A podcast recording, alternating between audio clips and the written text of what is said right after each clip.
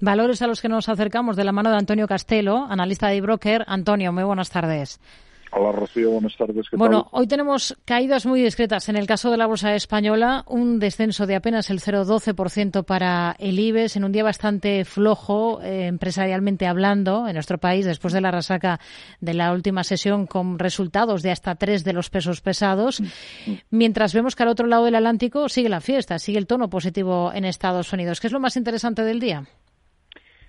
Bueno, pues eh, al final eh, ver que efectivamente después de, la, de las fuertes eh, subidas de ayer, el mercado va a tener capacidad para, para consolidar eh, hoy eh, pues hemos tenido una sesión de transición sin grandes referencias macro, eh, con alguna referencia empresarial a nivel europeo, sobre todo tono neutro o positivo, y que nos va a permitir terminar la semana pues con un balance de avances para la renta variable, ¿no?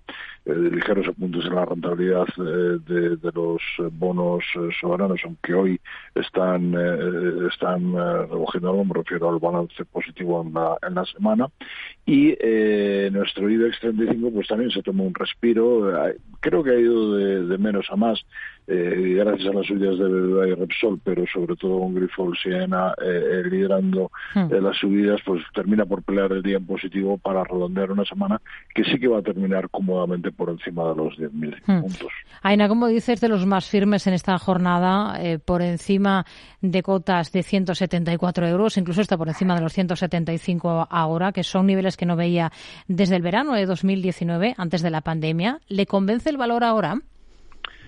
Bueno, nuestra opinión sobre AENA no es muy diferente a la que era hace un par de semanas, que también hablamos del operador de, aeropuertos. Eh, eh, bueno, después de apuntarse una revalorización del 46% durante 2023, el comienzo de año la verdad es que había sido muy dubitativo, ¿no? Incluso buenas cifras de afluencia de pasajeros a sus aeropuertos que, anunció, también eh, el anuncio de subida de tarifas, pues parecían haber pasado un poco desapercibidas para los, los inversores, ¿no? Y quizás lo que estaba pasando es que estos pues ya venían interpretando que las cifras iban a ser buenas eh, durante 2023 eh, y, que las expectativas también iban a ser eh, positivas. Quizás también se estuvo interpretando en estas primeras semanas de 2024 pues dos temas que salían a la palestra de nuevo, ¿no? los problemas que podía generar para el negocio de AENA la eliminación o reducción de vuelos cortos en España y también por la reducción del número de rutas consecuencia de la integración de IAG a ir a Europa. Pero bueno, esto esta semana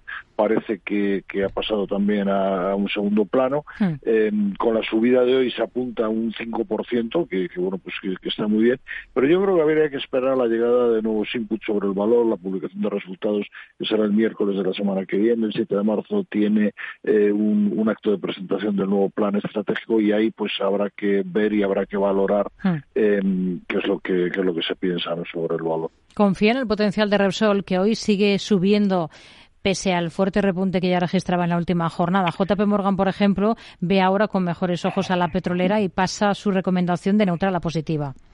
Bueno, Repsol a mí es un valor que, que, me gusta mucho desde el punto de vista fundamental, porque tiene unos fundamentales excepcionales, un balance completamente saneado, prácticamente sin deuda, que genera caja con una gran confortabilidad, que además está abordando con comodidad inversiones en energías alternativas, eh, que remunera fantásticamente bien a sus accionistas, tanto en dividendo efectivo como vía planes de recompra de acciones, que cotiza con unos múltiplos muy bajos.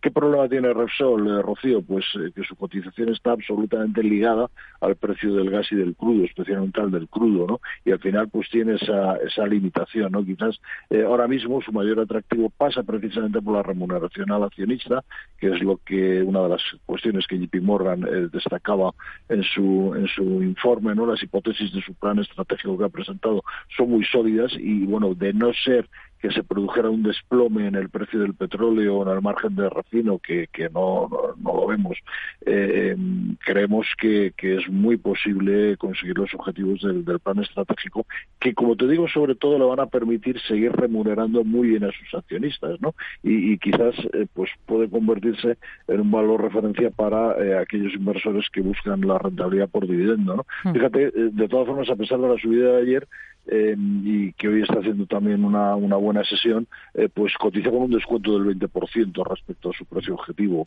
lo cual pues dice bastante a su favor.